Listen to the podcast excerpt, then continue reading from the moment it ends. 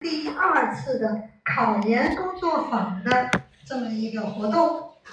那么这个活动呢，主要是更具体的介绍一下广东外语外贸大学，嗯。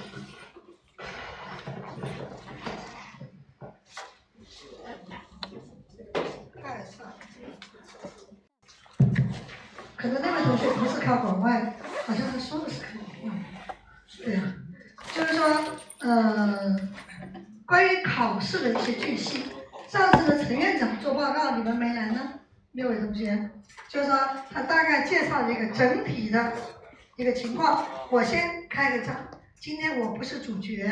我们两位高老师和范老师两位是主角。为什么请到这两位老师？来给我们做这个指导呢，因为他们两位就是广东外语外贸大学的 MITAI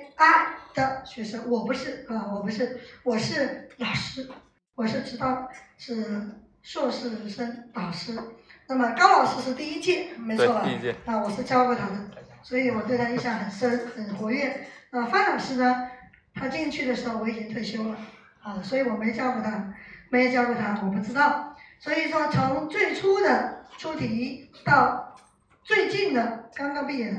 啊出题是有一定的代表性的。所以我们广商的老师还是这个构成还是蛮有特点的啊，可以给大家一些实实在在的，不是虚的，不是大的空的一些指导，会告诉你们各个方面。所以我为什么说我今天不是主角呢？不是我没东西说，我估计今天我没的时间说。我看了范老师做的 PPT。哇，很详细，我估计你一个人都搞定了。如果他搞定了以后，然后我们两位可能就只有下一次了。啊，再看高老师，再高老师看一下，就是说范老师没有讲到的，就是呃高老师以后说，高老师没讲到的以后我再说，好吧？就他们两位从考生的角度，学习就不用讲了，啊，学习他们进去再说。首先具备资格，从考试的角度，考什么？怎么去准备？大概是这个啊，去讲。那么以后呢，我呢可能跟大家聊呢，就会聊一些我当时出题是怎么出的啊。有时间再讲，好不好？啊，大家如果有需要，可以给我们提出来说，我们希望听这方面的这个知识。你们以前历届学生从来没有做过这样的考研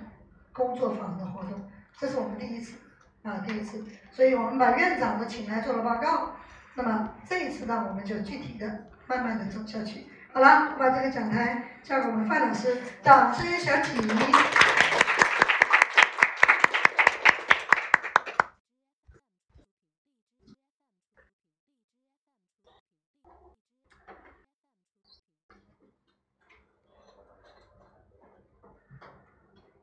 那我就呃非常荣幸啊带着我对日语学习的一知半解，然后来给大家讲。呃，广外 MTI 的一个出题出题的一个倾向和我是怎么备考的。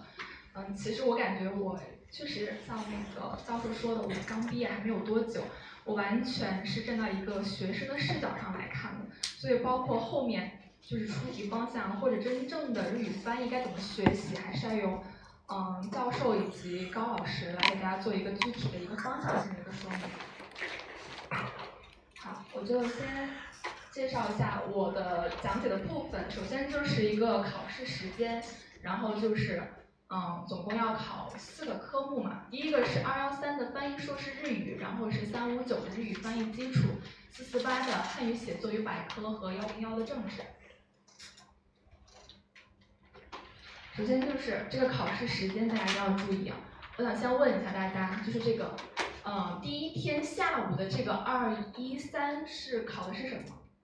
是，因为不觉得翻译硕士日语跟日语翻译基础其实两个是非常相近的嘛？所以翻译硕士日语考的是什么？就大家现在备考。其实说来也很惭愧啊，我在我考试的时候我就把这两科搞混了，就导致我当时的心态其实上考场上，有一点点的崩，就是我本来想着我可能还要第二天我可能，我昨天晚上可能还会有机会再看一下基础部分，结果并没有。我是翻译说是日语，它就表示的是要考基础，对单词、词汇和阅读作文这一类的。然后在第二天的日语翻译基础三五九，指的是啊我们的这个热词、互译啊，还有这个翻译。所以大家这个一定要注意，因为我也是当时心态是真的有一点点崩，啊，所以我想提一下这一点。然后其实，包括不只是考研，我觉得呃对 N 一考试，大家就是一定要注意的一个问题就是，我有多长的时间，我自己的能力是多是什么样子的，一定要做一个非常正确的一个自我审视。像我之前考研的时间其实并没有很充分，大概，嗯，我可能是八月份才正式开始进入一个备考状态的。时间其实大家可以看到我的战线并没有拉很久，所以呢，我就会去分析这个每一科它都考什么，那我能拿到分的是什么？就是在短时间内，啊，我通过我的努力，这些分是一定能拿到的。比如说像日语写作的作文，那我通过背啊，以及一些例子的积累，这个都是一定能拿到的。所以我会在这上面花很多的时间。那再比如说像这个汉语百科，它其实就已经考得很广泛了，我可能花很多的时间，我也。不能，嗯，把握到说，嗯，到底出什么，所以，我并不会在它上面花很多的时间，它只是作为我一个调剂的一个东西。所以我希望大家一定要去清楚自己擅长的是什么，然后去分析，拿到这个真题来分析，什么东西是我短时间内能够有很大提升成绩的，然后什么分是我一定要取得的，大家一定要有一个提前的掌握，这样子你才好一对一的去突破。下面我就来说一下这个翻译说是日语，啊，历年的一个真题。首先试卷的组成就是呃一百分啊，大家要注意这个是一百分，然后是三十分的单词语法，嗯，四十分的阅读作文占三十分。然后这个呃单词语法首先是给汉字选读音是五题。每一题一分的分值，第二个呢就是给假名选对应的汉字，也是五题一分的分值。第三个就是语法选择，共二十题，然后每个是一分的分值。阅读是其实是不太固定的，有二到三篇，我看到也有四篇的出现，嗯，大概是这样子。然后阅读的一个考题的形式，嗯，我们边看边说好。首先我是总结了六年的，是从明德上行这个机构上摘取的。二零二二年，大家可以看到它的单词考的什么？给 k i d e t i s o k u h a z u m hitoji chi hiko，我就不一一的读了。大家可以看到，嗯，它的形式什么？就包括像这个 hiko hiko，它对应的就是让你选这个，它会给你四个答案。啊，就是比如说第一个它是呃给的这个，然后这个是 A，这个是 B，后来它再做一些变形，做到 C D 这样子的。然后语法呢，大家可以看到什么瓦尼尼啊、亚达亚达、soba gada 这些。阅读一是机器人能否像人一样表达情感，阅读二是小说家如何用人物表达时间。那再看二零二一年的话呢，也是呃一些什么 “zoku 这种，包括二零二零年的，我这里就不一一的说。大家可以看一下二零一九年还有二零一六年的，二零一九年的应该是考的是比较难的，因为可以看到那些词汇比较的生僻啊。包括二零一六年的这种像这种比较生僻的词啊，都会有出现。对，大家可以，嗯，现在应该大家自己应该也会有这种真题资料，大家可以去看一下，去练一下，去记一下。那所以我们可以总结一下，那广外它的这种单词的考试，我们可以说，首先就是，啊。汉字单词比较多，像给这种汉字啊，直接给这种汉字词汇，然后让你来呃选假名，这种情况会比较多。其次呢，就是对我们非常容易困惑的，到底是不是长音，是不是浊音，是不是促音，啊，以及是不是播音，非常容易出错的这种单词，也是它非常容易考察的一个方向。然后呢，就是呃这种就是汉字跟假名组成的这种词。但是也是比较常见的，也是非常容易考察的一个方向。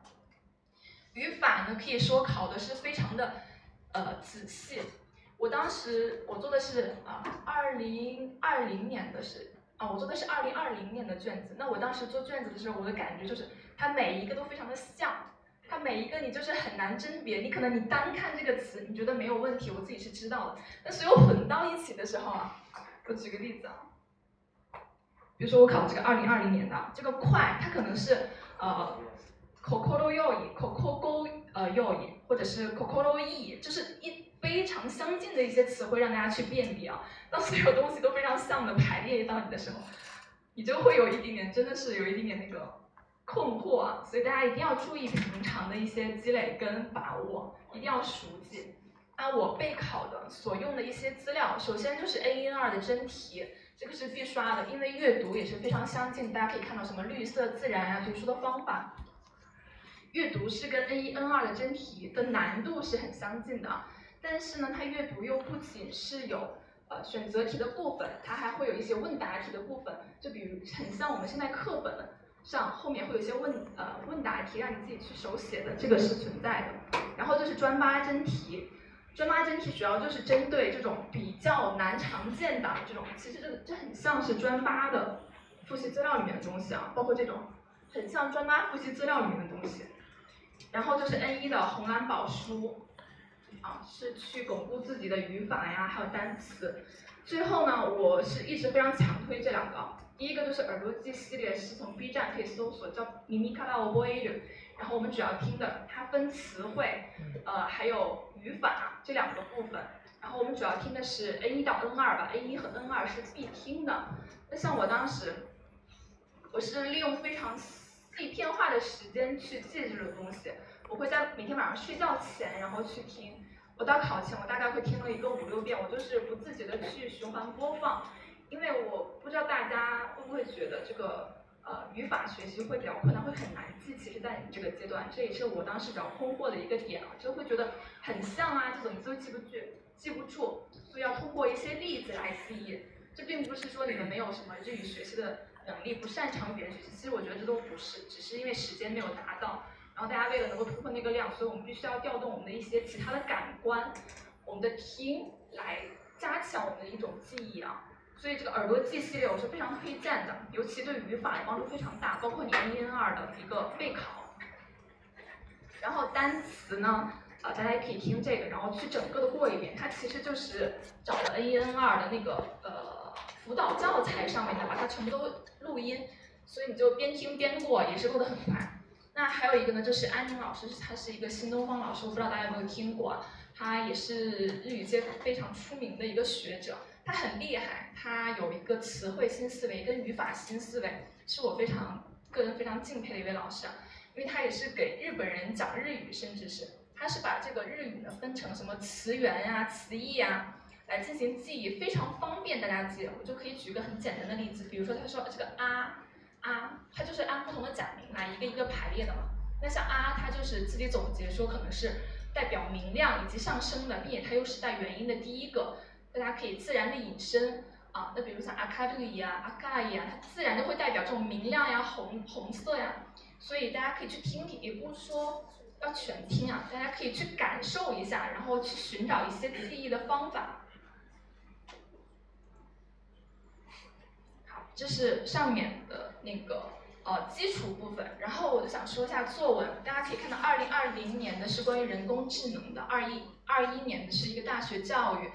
二零二零年的是一个呃谚语吧，就是对一些视而不见的这种情况，是一些呃社会热点问题。那二零一九年呢是给弱者的一句语言，二零一八年是中日关系，一七年是人生观，一六年是我和这个恐怖主义，那二零一五年是我可以守护的东西，一四年是这个呃望着这个蓝天我可以想到什么，一三年是关于环境保护我思考的事情。按照这个时间线，大家可其实是可以发现。它的命题是越来的越来越，呃，不开放了。其实开放命题大家比较好写的，像环境保护，我甚至二零一四年还是可以用同样的一个素材去完成二零一四年的这个。但是它随着它这个时间变更，对大家难度其实是越来越增大的，因为它越来越，呃，限定了，可以这么说。对啊，是完全很难想到的事情。这可能也会结合当年的一些时事热点命题的。然后我的参考书籍，首先就是这本《日语优秀作文精选》，这个我有 PDF 版，并且分享给了我们班同学。其次呢，就是日语 MTI 初心的这个公众号，初心跟那个日语直班联盟算是现在比较大的两个。呃，日语机构吧是做的都非常好的，他们的老师也都是非常的优秀的老师老师啊，我也会经常去听他们的课。然后大家可以看这里，就是有一个日语 MTI 翻译硕士二幺三作文范文大汇总，是针对所有考翻硕的，然后各个学校历年的真题，那么不仅有题目，还有范文，并且是外教改过的。然后还有这里有一八一九年汇总，还有这个什么吉川杯作文范文汇总。其实就是使用的资料已经非常的多了，我在右边这边就是列举了一些啊，大家可以看到已经非常吻合当年那些出题情况了。比如说 AI 和翻译，他们在一八一九年就已经提到过，但是在广外去年考的是 AI 人工智能和今后的一个翻译，包括这个呃中日关系展望，也是二零一八年。其实大家可以看到他们的题目已经压的是非常的到位的啊，都是写的是我们应该知道的一些事情。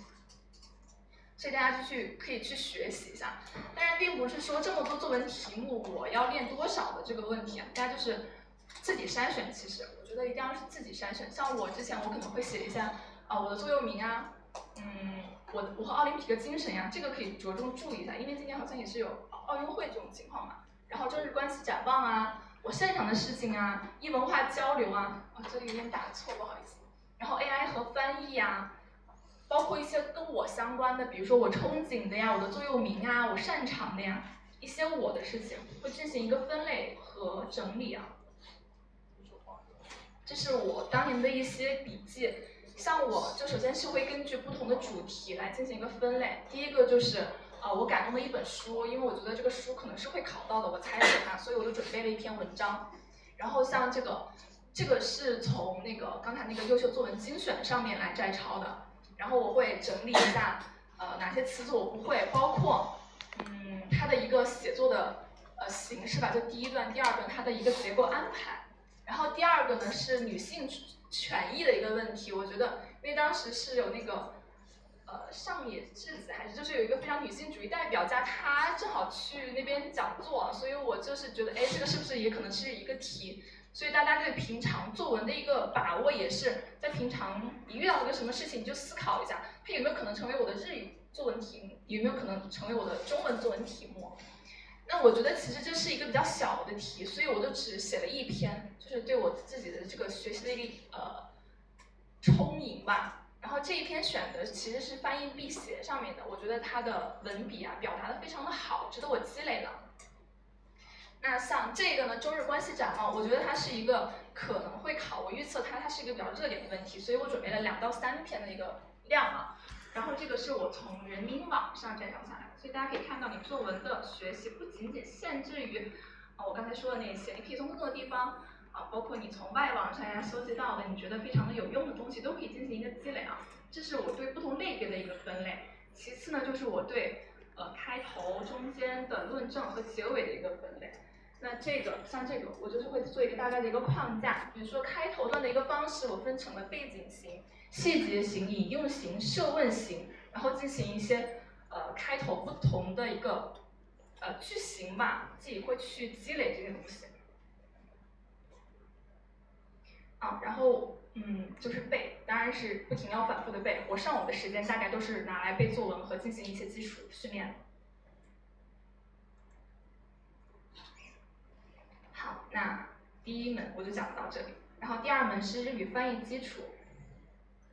图片试卷组成的是一百五十分，是占分值比较大的。然后其实它的题并没有很多，第一个就是热词的日译中，然后呃共十五题十五分，第二个就是热词的中译日十五题十五分，然后就是两篇文章各六十分，大家可以看到这个分值是非常大，因为我们当时拿到的是纸质的一个试卷嘛，其实是不由你呃那个。过做过多的修改，我觉得可能批卷上的时候应该会不太好，会影响美观。然后这个时间又很充足，所以我就是希望大家能一定是像中译日，一定是想清楚了你再去下笔，不要我这个句子我就是草草看一句，我知道我大概了解，但是我都没有琢磨清楚我就去写啊，不要在试卷上做过多的修改。好，这个我是呃筛了三年的一个呃真题，离我们最近的二零二二年跟二零二一年和二零二零年。大家可以看一下啊，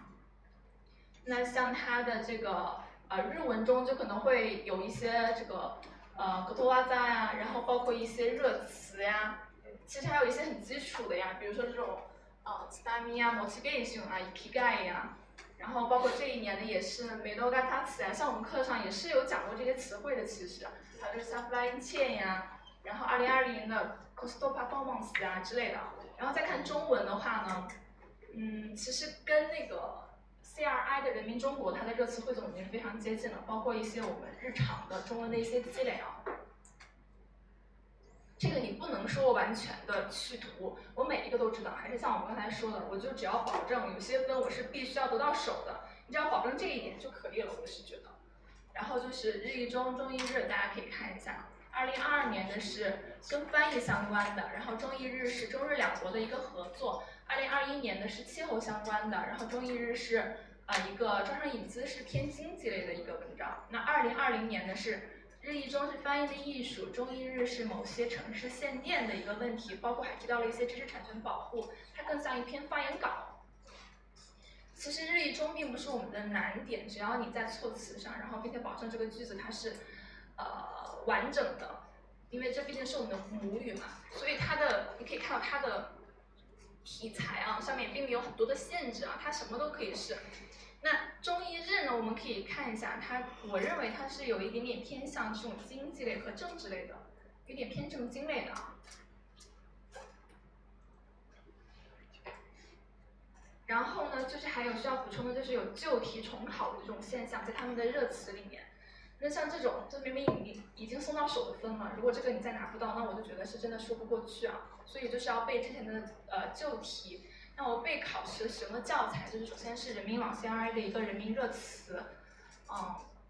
初心也会进行这个整整理跟总结。其次就是宋协义老师的这个新编汉日日汉同声传译教程，这个是广外的，对指定书籍，然后在背后会进行一些呃不同类别的一个呃汇总。这个是前几年每年都会有有有出的，但是近几年我是觉得有一点点的减少了这个比例，大家好像更偏重一些时事政治类的东西了。然后就是三笔啊、三口啊、二笔啊，这都既可以来练热词的积累，然后也可以练你的翻译。翻译必习呢也是非常好的一本教材，可以来练习你的中译日，因为它都是一些日日日本日本人他们自己修改的，就是那个并且有很多不同的表达都非常基础啊，我觉得很好用。然后就是有时间，就是去看那个政府白皮书，因为里面会有一些热词。其实我觉得很多学习它其实是相通的。比如说你看政府白皮书的时候，你会不会有一些名词不知道呢？那就把它画下来，记记住了它的中文，你同时要去想一下它可可能会出名词解释。这其实也就相当于你在备考另外一门了。然后就是人民网的日文版会练习一些呃中译日啊，主要是中译日的一些练习。天成人语主要是练习日一中，因为天成人语其实难度是比较难的，我觉得是比较难的。那我们考研的题目其实完全是不会出到天成人语这么难的份上。假如你练过非常难的了，你再去看简单的话，你就会觉得有些东西它自然而然就水到渠成了。然后就是历年真题。哦，我对翻译其实并没有很多的心得。然后这个一会儿高老师可能会补充，我就是想说两点，第一个就是翻译一定不要断，尤其在考研前的一些阶段，这几个月一定要保持一个手感啊，就是你一断其实就是很麻烦的一件事情。其次复盘这件事情特别重要，你可以就是我今天白天练习了，然后晚上进行一个示意啊，或者是我很快的把它写一下，不用写的很干净，这些都可以。然后就是呃考场上看好了再落笔啊，保证那个试卷的一个清洁。第二个也讲了。第三个，看这个汉语写作与百科知识，四四八。首先它也是是一个呃大大大分啊，一百五十分。那名词解释二十五题，也就是一个题目是两分的分值。应用文写作是一篇四十分，大作文写作一篇是六十分。那你看，就是还是说我们刚才刚开始讲那个套路。大作文写作六十分，它占这么多的分值，又是我通过努力就是能够短时间内速成的，所以大作文是不是我们需要抓住突破的一个点？那这个我就是分开讲，因为我觉得大家可能会对名词解释，呃，就是对这这一课怎么备考会疑惑多一点。首先就是，啊，可以看一下，这是名词解释啊，那二零二零年它是出了时事，时事类的，比如说呃免疫鸿沟啊、病毒污染化呀这些之类的，然后就是包括政治政策类的，嗯，就是也是其实也是这些政治政策类。再加上经济、文化，文化里面又分哲学，哲学就是世界观、方法论。像我们平常备考政治的时候，其实这些都知道了。语言学，其实二零二二年语言学会偏多，相比去年，相比往年，我我猜测这第一个可能是由于这个出题老师的一个习惯，第二个就是广外可能开始重视，啊，毕竟翻译学学的是翻译嘛，可能会重视语言学在翻译中的这些东西了。他会什么词源学、构词法、双声连绵字，所以今年大家在复习的时候可以着重的去看一下语言学。那二零二一年呢是经济加法律加一些政治政策，当然这都跟时事是相结合的。然后二零二零年呢也是跟经济相关的一些啊科技啊、政治啊、政策啊，政策里面它有一些环境啊，我是把环境放到政策这一部分。比如说什么低排呃低排放啊，生态文明啊。那二零一九年，二零一九年其实是，呃说实话是我感觉比较冤的一年，因为二零一九年就感觉是考题突变，它的范围太广了，是很难把握的。那这个时候就还是我们刚才说的，我们一定要把自己能拿的分到手，到时候也不要影响心态。你可以看一下二零一九年，它就是有了科技，有了心理学，有了文化。那文化里面又有语言学、西方文化历史跟汉语成语。都是比较难的，比如说你说探究，你自己讲，你现在肯定是讲不出来的。然后核裂变啊，虫洞啊，你可能大概知道这么个东西，但是让你自己说，你是真的说不出来的。还有什么可嗯，实证主义，呃，尼安德特人，有罪推定，我们只能说把自己手头上的资料掌握好，但对于这种真的是压不住题的，只能放过他，也放过自己。二零一八年的呢，就主要是因为有十九大的一个召开啊，其实大家可以看到很多东西是都是从白皮书里面来的，包括供给侧结构性改革、全要素生产率，然后还有一些环境保护，这是当年的一个热词。二零一七年呢，也是啊气候，当时也是召开了几个会啊，气候变化，然后有很多。杭州峰会，他们也提了一些很新型的一些概念，然后“一带一路”，包括一些政政府的工作报告，是二零一七年的一个主要的来源。二零一六年就是当年的一些时事，加上经济和一些政治政策和文化类的。二零一五年呢，也是政治、法律加文化加经济。所以看了这八年，大家就可以摸到哪些东西是我要背的。二十大。对，二十大是非常关键的。比如说啊，你就看这个这个书啊，你看它有中国文学、外国文学、宗教常识这么多，所以通过刚才一些筛选，我其实已经可以排除掉很多了。像这种呃什么呃宗教常识啊，呃国家政的是可以少背，就是中国文学啦，它其实并没有考很多文学类的东西，很多东西我们就把它删删掉了，自然而然的。所以这本书你自己去做一些筛减，就会把它变薄，自己的工作量也会减少。那我现在就是说一下备考对策。首先就是，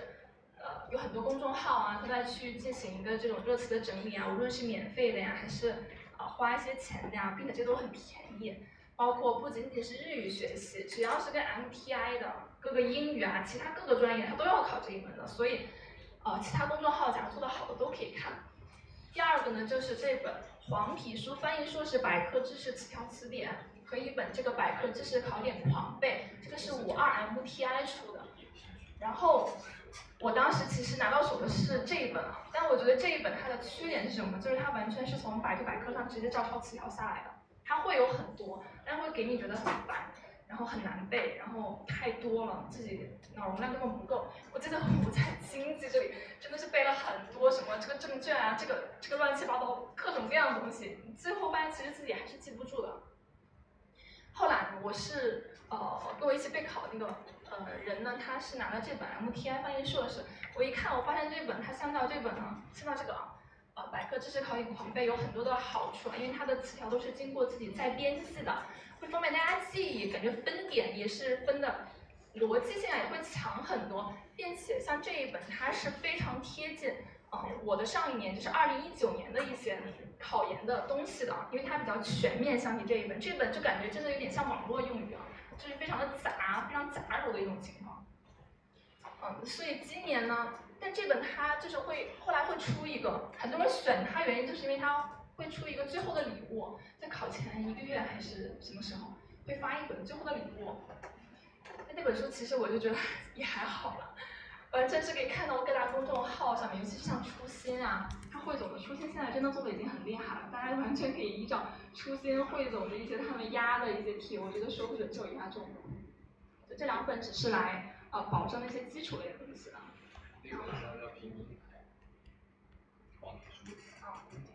哦，现在拼音排的是的 A B C D 开始这样子，就没有逻辑性了。那就是开篇第一页全都是 R 开头的所有的。文学的那些作家，什么这个诗人那个诗人，我就觉得他词条编辑啊，然后并且好像范围会更广一点，比这个这个真的是太杂了，非常像网络的，直接抄下来的那种感觉很不好。啊，然后就是还说到和政治复习相结合，就是因为政治，我后面也会讲到，像肖秀荣团队。他在每年的考试在肖四出来了之后吧，其实都会对这个当年的一个热点问题进行一个预测的，因为这样子是来保证他们大题的一个出题范围的嘛。你也要结合那个来学习，知道我今年啊我的呃重点在哪里，并且包括平常我学习复习政治的时候，他有什么那些很多很多的那种固定的专有名词啊，大家都可以去记的，说不定它都是今年考到的。我们刚才不是也看到了一些，然后这还是关注政府报告。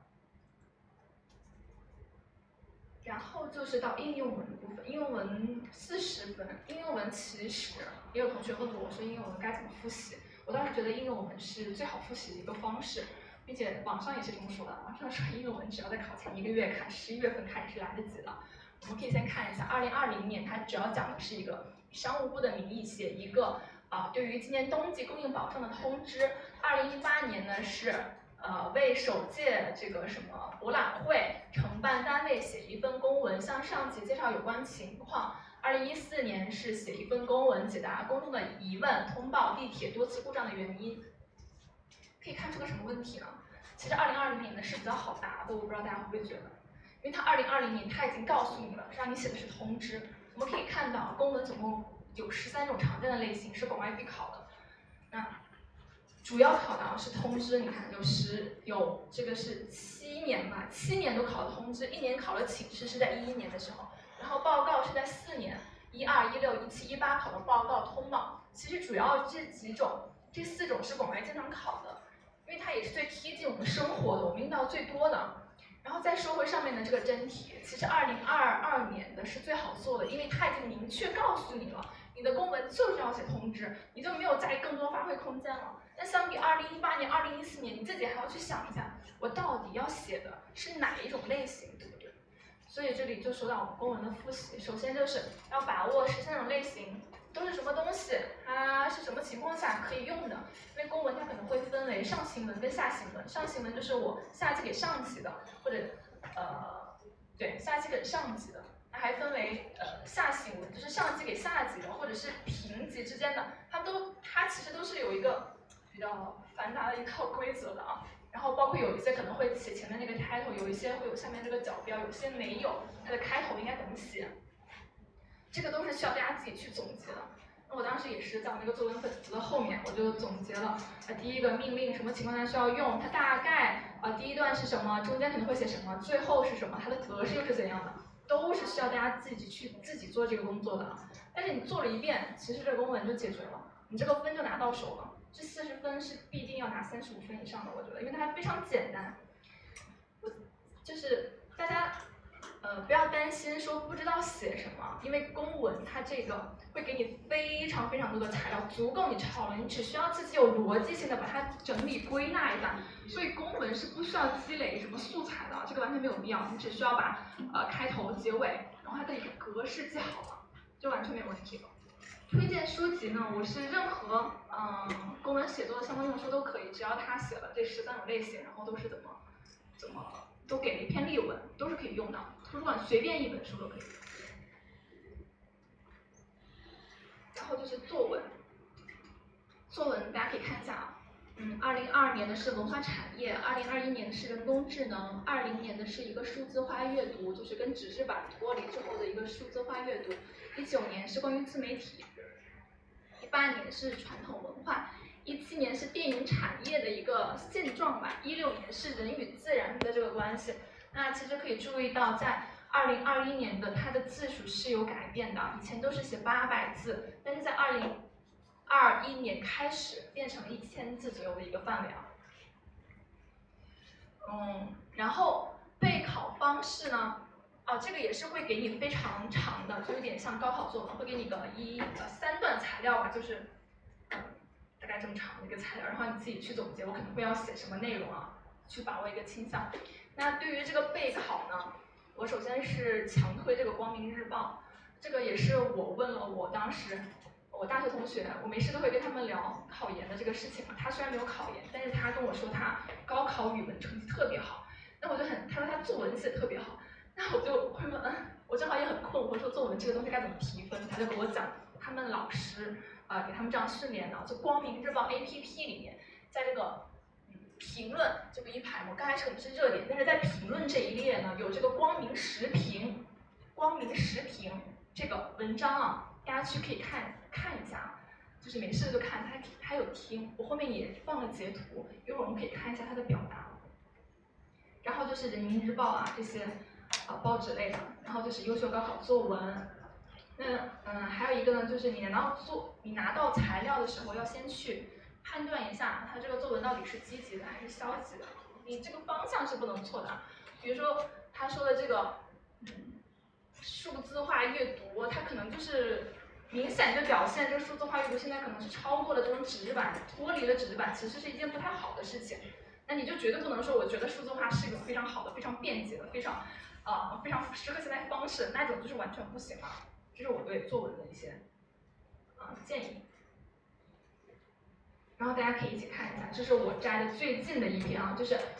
九月二十八号，光明时评的，他说小学生把这种网络词汇写进作文，应该担心吗？那你看他就是说，第开头第一段说爱刷短视频的对这个不陌生，这个怎样怎样，呃，就是开始介绍一下这个背景啊。大家学习的时候其实就是学习它的一些用词跟它的一些背景，啊，跟它的一些格式。那第二段呢，就是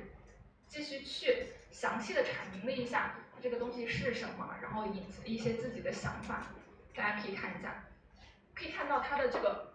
呃论点啊，都是非常的犀利且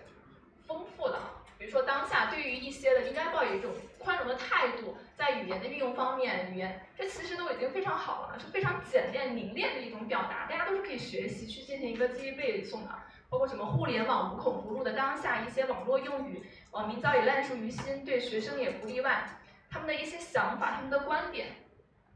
大家可以仔细看一下。包括什么，在语言急速变化的网络环境中，每一个网络热词的诞生都像一个剖面，成为见证当时互联网语言变迁的符号化缩影。所以是真的非常好的一些呃表达和积累啊，大家完全是可以积累下来的。就还是像我们刚才日语写作那样，选一些热点话题，或者你平常没事要看光明时评的时候，你就觉得这个有可能成为今天的呃成为今年的这个考题的话，你就把它抄下来记下来。那包括它在最后它的一个结尾啊，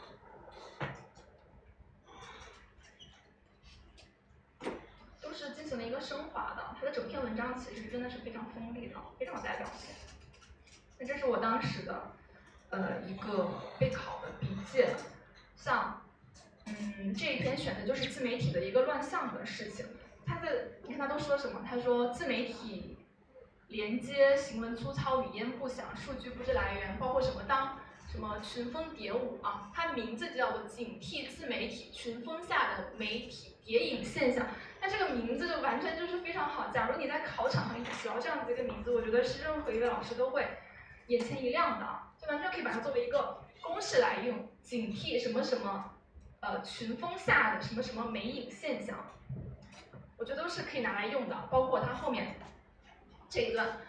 当蜜蜂太多，呈现出蜂拥之势时，蝴蝶的翅膀就被遮去，甚至难以扇动。自媒体夺取了舆论阵地，但又缺乏对门媒体本该具有的基本能力和责任责任意识，当大量虚假低劣的信息充斥舆论场时，严肃媒体所能发挥的空间就会急剧萎缩，最终劣币驱逐良币。这种词汇，是不是我觉得讲的都非常的好？反正是我讲出来的。我讲出来我就背它了，就背它的一些表达和背它的一些格式。然后这个就是我呃搞的一些格式，就是形成自己的一些模板吧。我把这些都空下来。再者怎么怎么样？一者再者随着可见必然会怎么样？对此加快完善这个步伐，不能将什么理由去拖延了，就是进行一些积累吧。我刚开始其实你看 可以看到，我也有意在这种背诵这种古诗文呐，想想着文文有文采也努力过，但我后来发现是没有用的，所以大家不要学习这个。然后就是考前练个一到两篇吧，两到三篇，一到两篇其实我我后面就练了一到两篇。好，这个也讲了，其实讲的很快。然后就是政治部分，政治部分我也没有什么可说的，因为网网上的你可参考东西实在是太多了。那我就是提几点建议，首先就是肖秀荣那一系列，肖秀荣他是老大，真的是有他老大的原因的。虽然现在市面上的东西很多，有徐涛老师，还有腿姐啊，各种各样的，反正腿姐的视频我是没有太看下去啊。我后来完全就是听的徐涛老师。那肖秀荣这个，他最关键、最关键的是什么？对，肖四肖八，肖四肖八和他的那个考前冲刺，他那个团队制作的那个视频。大家势必一定要看啊，因为他那个视频就是已经非常精炼了，然后是去给你讲今天的热点，今天可能出题的方向，哪些东西他之前已经讲过了，今天可能性比较低，非常的好用啊。然后就是肖四、肖八，我其实是没有背的，肖四我是可能就是花了两天时间，最后两天我都在背肖四答题，跟我同学一问一答，就我没有花太多的时间。但是肖四完全是够用了，我是个人这么觉得，完全是够用了在考场上，因为我就很很多东西可以写，嗯，然后就是徐涛老师的基础课和选择题强化课程，因为，现在大家是在备考政治的话，我觉得可能还是在按部就班的，按照那个什么肖秀荣老师的课啊的那个书，然后听着徐涛老师的课，我当时是这样子，就还是按部就班的来进行，听完课了之后又开始做一千题。但我做一千题的时候，就，呃，就是听完了一遍再做，就发现那个错误率实在是太高了，就是完全达不到效果，所以我又开始自己整理一个错题。我对政治，反正就是后来搞得有一点仓促，说实话，因为我在做八套卷的时候，我发现我每套选择题，每套选择题还是在三十分，就是，哦，那个分值在三十分左右，但其实这个三十分应该是比较差的一个状态。可能就是我错了七八道选择题，或者错了更多，那我就会觉得不行。我又是重新去听了一些蒋中正老师的课，就是进行一个补充。比如说经济类嘛，那里我觉得是会比较难学的，我就去听了蒋中正老师的课，然后几乎又是几乎又是感觉重新来过了一遍，对全文进行了一个整个的复盘整理。其实后期我觉得我政治花的时间有点太多了，但是也没办法。不过说实话，我有很多同学，他们也是在六七月份就进行一个政治的备考嘛。像很多机构，他们在六七月份最开始进行就是政治，想让你打好基础。但其实跟我这种就是后期后来这种突突破型的选手相比啊，也并没有说他们的分比我高哪里去啊。我分政治分也是蛮高的。然后我就是主要分成了三个方向，首先就是前期要精炼一千题，要反复的做，不断的做，去总结你的正题、错题。也是要按类别来分，比如说历史类啊、经济类啊，或者是毛概啊，还是什么，其实我现在记不太清楚了。然后进行一个呃错题总结，包括你在什么真题里面遇到的啊，你不会的，把它再放到那个趴去。然后第二个就是中期要通过肖八的选择正确率，呃选择题正确率来判断自己掌握的情况，继续查漏补缺，好好揣摩一下肖八、肖四的选择题和大题的出题方向。那后期就是要跟着销售球呃销售团队对每套卷子的讲解视频，就去听，然后把握考点热点，然后背诵肖四大题。我当时在网上是找了这个肖四分析题精索和注记框架，非常好用，是网络上不知道是可能是什么热心的网友吧，然后写的，帮助你记忆啊，他的语言很幽默生动啊，然后我就是靠着这个背下来那个肖四的，然后就是把握好呼吸节奏，这是我血的代价，就是大家要把握好政治的呼吸节奏，不要太慢，也不要太快。然后最后，其实我觉得考研是完全是一场自己奋斗的、自己来奋战的一个状态，因为这个时候没有老师去给你指引，就是尤其像刘教授专门给大家开这个讲座，我觉得真的是少而易见啊，就是完全是自自己奋斗的一个事情。你可以去找一些研友，在找研友的情况下，其实会对你有很多的帮助啊，你有很多问题，包括像政治啊，我后期很困惑的时候，我都是跟我的研友分享。他会帮我解答很多我的疑惑，告诉我该怎么去突破。也是他跟我说，你可以去看这个资料。所以找研友是个很关键的事情，这是第一点。第二点就是，嗯，我觉得就是一定要自己去搜寻发现，你要自己在心里挂记挂这个事情，你就会不停的去各种软件啊，什么小红书啊、百度啊、微博、淘宝。百度云啊，闲鱼啊，任何地方都应该是成为你获取信息的一个渠道。像我平常，我要是想得到什么东西，想得到某个资料，我真的是会一直去搜，一直去搜，直到是我有那个一个解决的途径吧。我觉得真的是要这样子，就是一定要不停的去搜索它。其实就是有叫什么理论嘛，它会给你回应的。大家一定要去啊，不停去做这件事情。不停的去看翻译该怎么学习，有哪些好的译文，然后有没有其他人的一些方法，在考试前都需要保持一个非常敏感的一种状态吧，就是不要觉得我自己已经学的够了，不要觉得我已经满了，一直保持一个非常警惕的状态去做这种事情，然后包括对一些判断，你说你要是让我讲今年广外的作文可能会考什么，这东西我真的是讲不出来，我自己也没有那个能力啊。我现在只能是说，你就是自我筛选，结合一些热点，我觉得这个可能会考。我就是只能是来进行一个自我的辨别。然后我觉得考研非常重要的还有一点是什么？就是一定要坚持，然后对自己狠。我就是对自己非常狠，因为我呃考备考的时间太短了，但是我的其实我的这个决心非常的强烈。我其实可以看到考研后期很多同学很累，非常累，真的很累。大家都想放弃，或者是我休息一下吧，或者我没有那么大的冲劲。但我其实，嗯，在考研后期，我一直都是非常拼的一个状态，就是在我决定备考的一个状态开始，我每天可能八点钟就已经坐到我楼下那个自习室开始看书，一直到中午十二点，然后十二点我可能会在一点的时候。啊，十二点放下书，去吃个午饭，然后在路上我还会去听一下刚才跟你说的那个摩尔的那一系列，或者去听一下日语新闻，或者去听一下光明时报、光明日报的一些视频。那在下午大概可能一点半呀、两点左右，我就又会坐到那个自习室的一个状态，然后大概在五点半或者六点的时候放下东西，然后去吃饭。晚上七点多的时候可能会安排一个跑步啊，大家一定要注意保证自己的一个身体健康，因为考研真的是非常压抑的一件事情，一定要保证自己的这个身体状态，能够支持你这个学习和精力啊。我可能七八点的时候又坐在这里，嗯，到这个九十点啊，可能都是比较早的，应该都是十一十二点，甚至在后期，像我刚才说我正值非常狼狈的时候，我到一两点的时候也是有的。我是每天几乎都是一个非常。努力的状态，自己脑子也很混沌。其实背没背吧，我也不知道。但是我真的在努力啊。然后每天上午大概就是进行，也是要根据自己的一个精力来安排吧。我上午的话就会进行呃背诵啊，还有基础的一些训练。下午我可能会刷一些印证题啊，搞一些翻译。然后晚上我就是一个比较放松的一个时间嘛，我就会自己不搞那么累啊，听听政治啊，然后刷刷题，看一看我今年的翻译啊。就是一定不断的去做这个动作，然后每一个阶段都会对自己有个复盘。嗯，比如说第一周的时候，第一周我复习完了，我在周末的时候会看一下我今天，我这一周我都学了什么。其实复盘真的是一个非常重要的工作，大家可能会练很多东西，但最重要的是你没有进行一个复盘，所以很多东西你没有掌握。好，那我可能就这些，以上就是我的一些。